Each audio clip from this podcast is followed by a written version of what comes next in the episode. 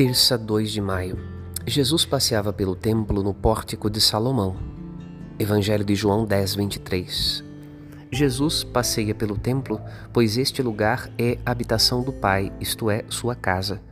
O zelo pela casa de Deus o consome e nutre até seus momentos de descanso. Como Jesus afirma, ele e o Pai estão em profunda unidade.